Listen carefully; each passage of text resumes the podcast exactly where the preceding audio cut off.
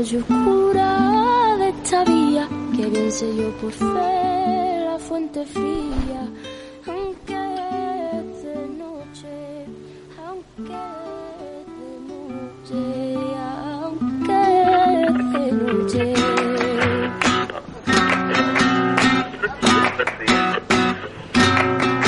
Su origen no lo sé, pues no lo tiene. Más sé que todo origen de ella viene. Aunque de noche sé que no puede haber cosa tan bella y que cielo. Hola, ¿qué tal? Buenas noches. Buenas noches. Represión. Represión. Parece un presagio, parece una advertencia, parece un adelanto de lo que se viene. Y no lo digo yo, ¿eh? No, no es mi percepción, mi análisis, no, no, nada de eso. Lo dicen los integrantes del futuro gobierno. Hoy uno de los ideólogos de los autopercibidos libertarios dijo que el gobierno que está por asumir debería emular al de Isabel Perón y firmar un decreto que permitiera a las Fuerzas Armadas, y cito textual, ¿eh? Cito textual, aniquilar a la subversión. No sé si esto les suena. Aniquilar a la subversión. A ver, quien dijo esto lo hace en referencia a una declaración de los máximos dirigentes de los llamados movimientos sociales que advirtieron que iban a salir a la calle a resistir el plan de ajuste de lo que se venía, ¿no? Pero, claro, además lo hizo como una chicana al peronismo, porque la declaración mete miedo Mete miedo cuando no terror. Porque ya sabemos cómo terminó la firma de aquel decreto que permitía a las Fuerzas Armadas, cito textual, aniquilar a la subversión. Pero también hay que reconocerlo, es una chicana muy efectiva, porque nos recuerda que aquello de aniquilar a la subversión comenzó con un gobierno peronista. Sería absurdo negar la realidad y efectivamente el decreto que inició la cacería y el terrorismo de Estado comenzó con una medida política que tomó aquel gobierno peronista, liderado por la viuda de Perón, a quien el general eligió como su vice. Y esto tampoco debería llamarnos la atención, ¿no? Ni poner a todo el peronismo en una misma bolsa. Después de todo, estamos aún bajo un gobierno peronista. Un gobierno bastante flojo, por no decir un gobierno de mierda y peronista, como aquel gobierno bastante flojo, cuando no de mierda y peronista, o como el de Menem, otro gobierno de mierda y peronista, que paradójicamente para el nuevo presidente resulta ejemplar. Más allá de la chicana y de la necesidad de asumir lo que nos gusta, la declaración mete miedo. Sí, aniquilar a la subversión mete miedo.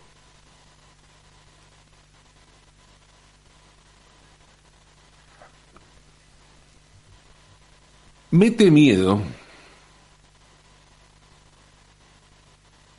cuando no pánico. Resulta amenazante, es una amenaza y presagia una represión que, lamento decirlo, pero seguramente será un signo distintivo del gobierno que se viene. Por eso llamó la atención lo que pasó hoy en el estadio Maracaná en Brasil. Y no me refiero al histórico triunfo argentino. Y digo histórico porque es la primera vez que Brasil pierde de local por eliminatorias. No, me refiero a lo que pasó antes del partido. Me refiero justamente a la represión a hinchas argentinos en el estadio de Maracaná en Río de Janeiro, en Brasil. No, a ver, porque es complicado el asunto. La policía de Río de Janeiro no la maneja el presidente electo de la Argentina. Es más, hasta algún conspiranoico libertario, de esos que abundan, seguramente deben de estar ya diciendo esto, podría llegar a atribuirla a Lula en contra de los argentinos que acaba de votar, que acaban de votar a un amigo de Bolsonaro. Todo es muy raro, ¿eh? Claro, digo todo es muy raro, pero ya saben, hoy todo es muy raro. Más raro que nunca o que siempre. Lo raro es hoy la normalidad, lo raro es la nueva normalidad. ¿Se acuerdan de la pandemia cuando hablábamos de nueva normalidad? Cuando se hablaba, se hablaba con naturalidad de nueva normalidad. ¿Cómo sería la vieja, no? Pero bueno, me da la sensación de que estamos entrando en un momento similar, en una nueva normalidad. Y en esta nueva normalidad, como un presagio tal vez de esta nueva normalidad, la figura de Emiliano Martínez aparece como la cara del combate a la represión.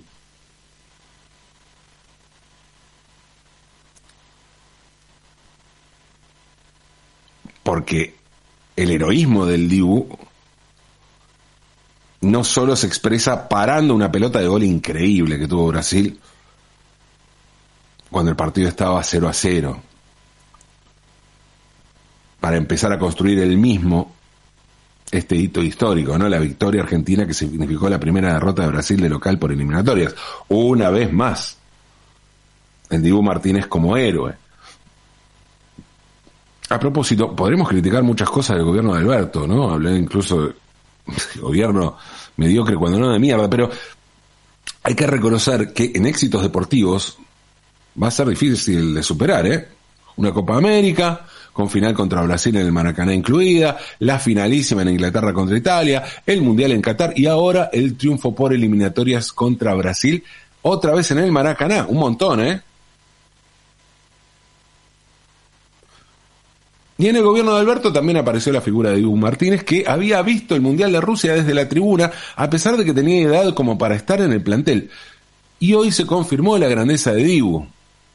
No solo en el partido, que también, un montón, sino también fuera del campo de juego.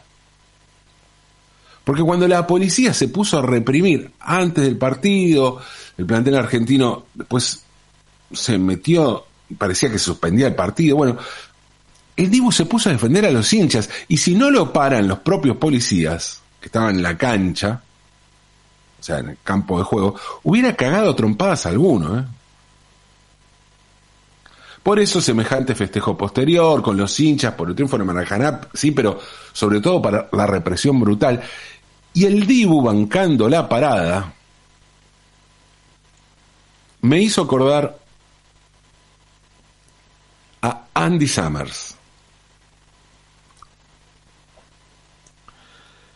En diciembre de 1980 el grupo de Police visitó la Argentina y realizó tres shows en el país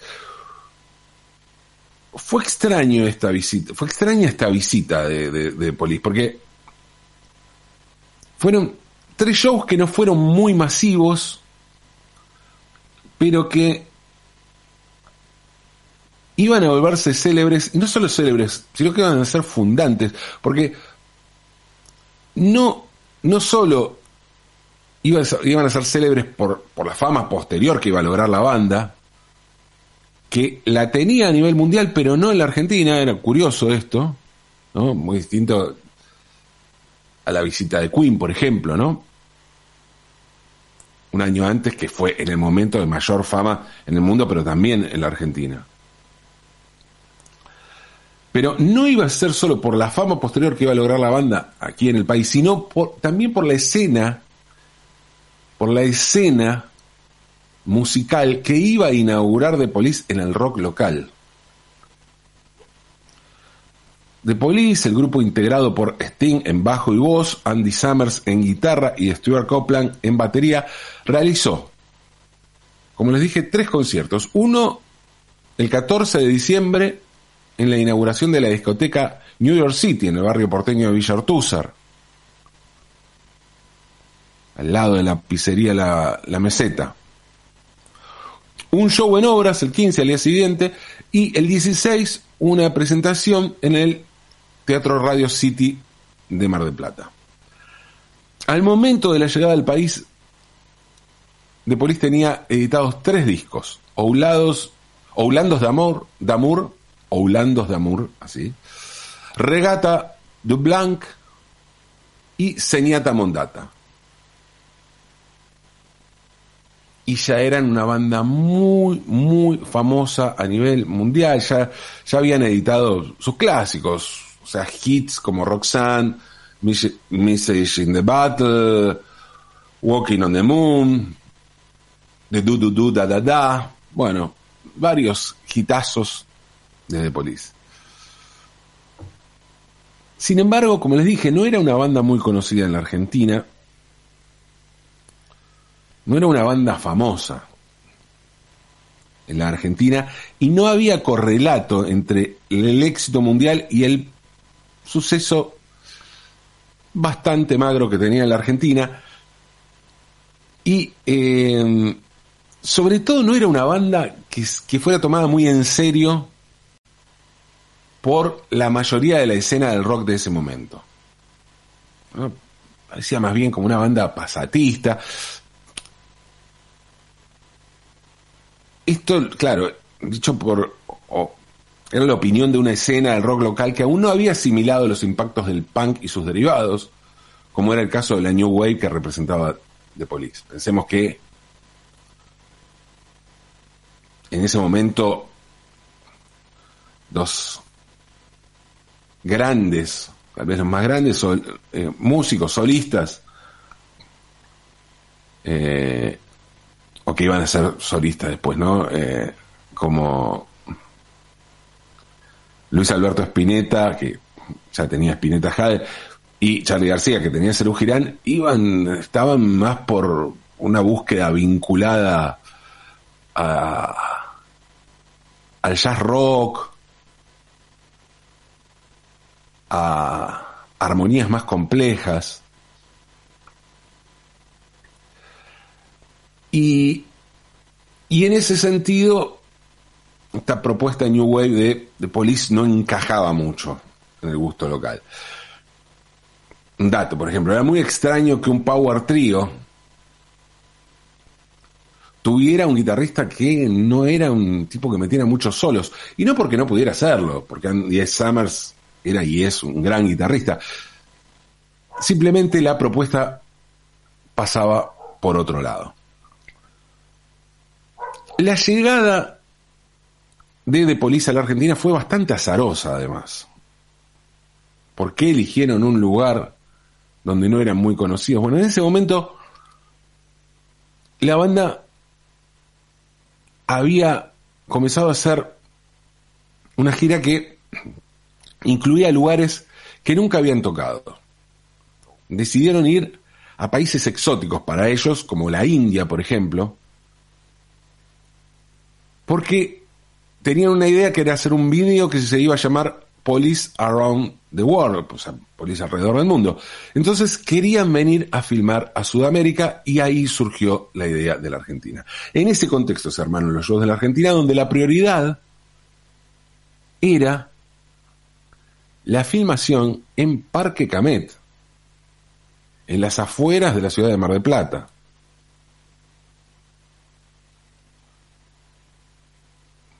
El cronograma inicial, bueno, preveía la apertura de la gira para el día 13 en obras, lo que dejaba el 15 como fecha libre, pero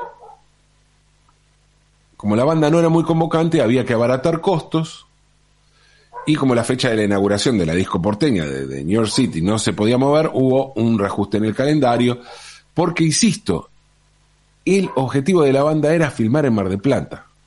¿Por qué? Porque ahí iban a filmarse unas, unas escenas en las que ellos jugarían con esta idea exótica de viajar por el mundo vestidos de gauchos.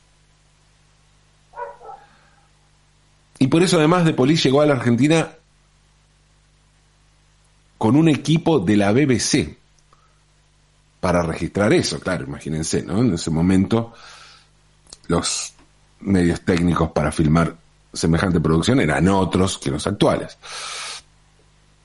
The Police tuvo su debut en la Argentina, en Buenos Aires, en un New York City que estuvo colmado. pensemos que, bueno, estuvo colmado, pero era una discoteca, ¿no? No, no, en un lugar enorme.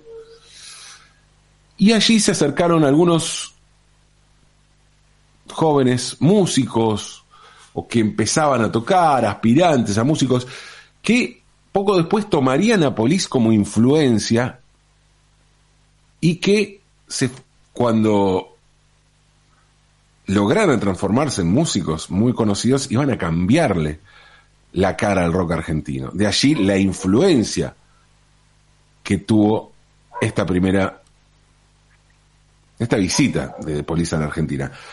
¿Quiénes asistieron? Por ejemplo, Gustavo Cerati y Zeta Bosio estuvieron aquella noche en New York City, en la disco que se inauguraba con la presencia, con un recital de The Police. El show de The Police fue tan contundente que no solo los jóvenes que lo seguían salieron alucinados, sino que también influyó en otros más curtidos, a quienes Sting, Copland y Summers lograron sacudirles los prejuicios. En una nota que le dio hace un tiempo al, diario Tiempo Argentino, el guitarrista Héctor Stark contó lo siguiente. Dijo, a mí me contrató Greenbank, Daniel Greenbank, que fue el el productor de aquellos shows, para que haga el sonido de escenario de la gira porque veníamos trabajando juntos con Cerú Girán. Yo no los conocía, pero cuando los escuché me pareció muy novedoso lo que hacían. Eran muy profesionales y muy grosos. Yo soy de los que si no hay un violero que pele mucho, no me gusta la banda, pero me sorprendió el estilo de Andy Summers, que no hacía solos, pero tenía un dominio increíble de los acordes y las armonías. aquel primer show de Police en la Argentina fue muy importante, tuvo alto impacto. Sin embargo, el show más recordado de aquella visita fue el de Obras. Musicalmente dice que fue, dicen que fue tan contundente como el anterior, pero aquella noche fue la de la patada de Andy Summers a un policía. Sí, de polis pateando a un polis en plena dictadura militar. Resulta que un policía que formaba parte del operativo de seguridad del show intentó llevarse detenida a una fan. Una fan que resultó que era la novia de Gamexane. Gamexane, Horacio Gamexane Villafañe, ex guitarrista de Todos tus muertos y los siete delfines, que se murió en 2011. Cuando vio, Summers vio desde el escenario que un policía intentaba llevarse detenida a una fan, a una espectadora, alguien que había ido a ver el concierto, desde el escenario le pegó una patada al policía y le voló la gorra. una patada a un policía en plena dictadura. Todo pintaba para heroísmo puro, para relato mítico.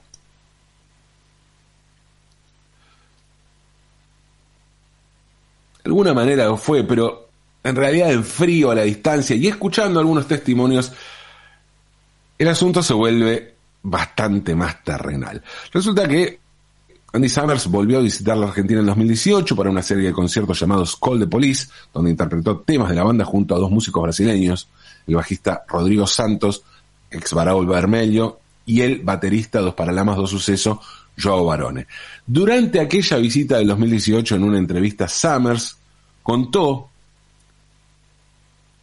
que aquella noche de 1980 en Obras, al llegar a Camarines, luego del show, lo quisieron detener. Y que se produjo un momento de mucha tensión, del que salió ileso gracias a la intervención de Daniel Greenbank, como le dije, productor argentino del show, y de Miles Copland. Miles Copland era el hermano del baterista Stuart Copland, que a su vez era manager de The Police. Bueno, la intervención de Daniel Greenbank y de Miles Copland y a eso hay que sumarles los pedidos de disculpas del guitarrista, porque se lo pidieron justamente Greenman y Copland, ¿no? Sobre aquel episodio, Summers dijo lo siguiente, dijo, sí que fue muy simbólico por el momento que atravesaba el país. Nosotros no entendíamos por qué eran tan represivos. Estábamos en el concierto choqueados al ver que la gente era golpeada por la policía, así que quisimos proteger a una jovencita que estaba muy cerca del escenario gritando, por eso pateé a ese tipo. Luego quisieron arrestarme, fue un momento muy pesado, pero el público lo amó. Claro, imagínense, ¿no? La gente. Ver que el músico que habían ido a ver reaccionaba ante la represión policial. Por su parte, Greenman contó que al momento del incidente el uniformado quiso detener el show, Claro, policía me imagino, ¿no?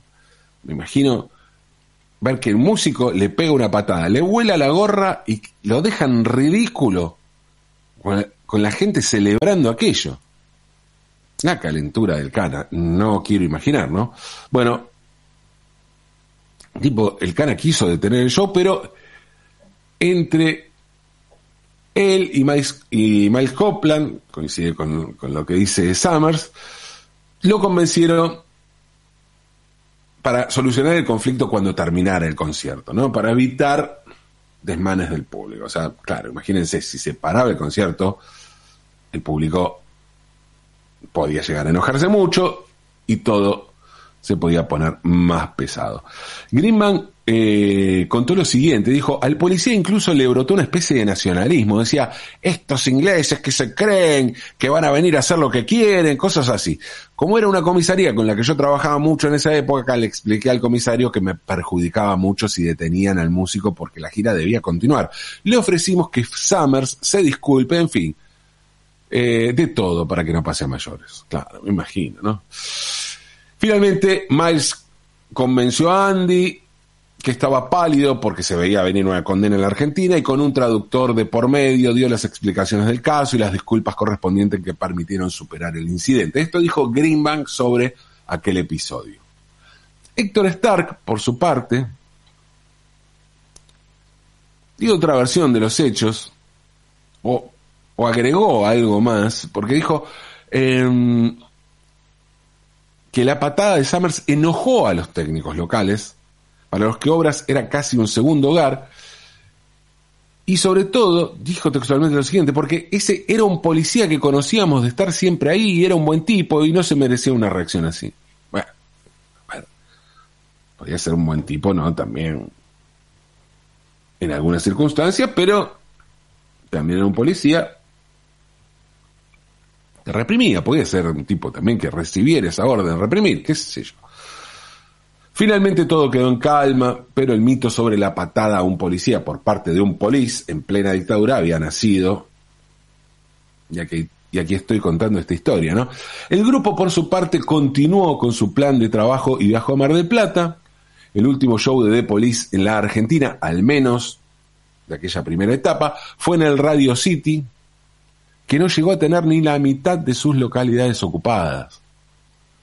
Pero bueno, los músicos pudieron cumplir su objetivo, el gran objetivo, cuando visitaron la Argentina, que era filmar en Parque Camet vestidos de gauchos, con boleadoras y montando a caballo. Y si no me creen, pueden ver las imágenes en YouTube que están ahí. Para Greenbank, haber sellado la paz tras la patada resultó fundamental y dijo al respecto lo siguiente. Dijo, yo había traído a John McLaughlin, a Alberto, Gismonti, a Water Report, a Ian Hammer, pero con Police di un salto cualitativo, porque si bien acá era una novedad, a nivel mundial ya jugaba en las ligas mayores. Yo viajé luego en enero a reunirme con distintas agencias y fui sacando chapa de haber llevado a Police a la Argentina. Además establecí una relación con Sting que se prolongó y me permitió organizar futuros shows de él en el país. Eso dijo Greenbank, de cómo, cómo le resultó a él todo aquello, ¿no? Y tal vez el mito del justiciero frente a la represión que se construyó en torno a Andy Summers, y sí, sea un poco exagerado.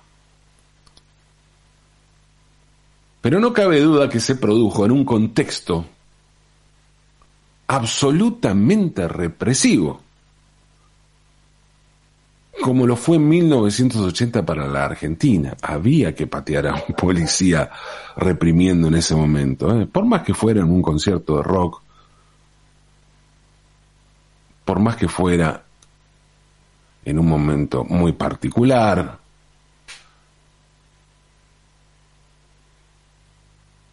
no dejaba de ser en plena dictadura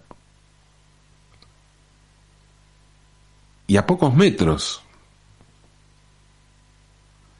de la Escuela de Mecánica de la Armada. Represión. Una represión como política de Estado que parece retornar una y otra vez como una maldición y esta vez encima avalada por un montón de gente. Ay. Encima, paradojas del destino. A veces, para resistir a la polis, es necesario que intervenga un polis. Ay, ay, ay. A veces, a veces, para combatir la represión hay que roquearla, a roquearla, a aunque es de noche.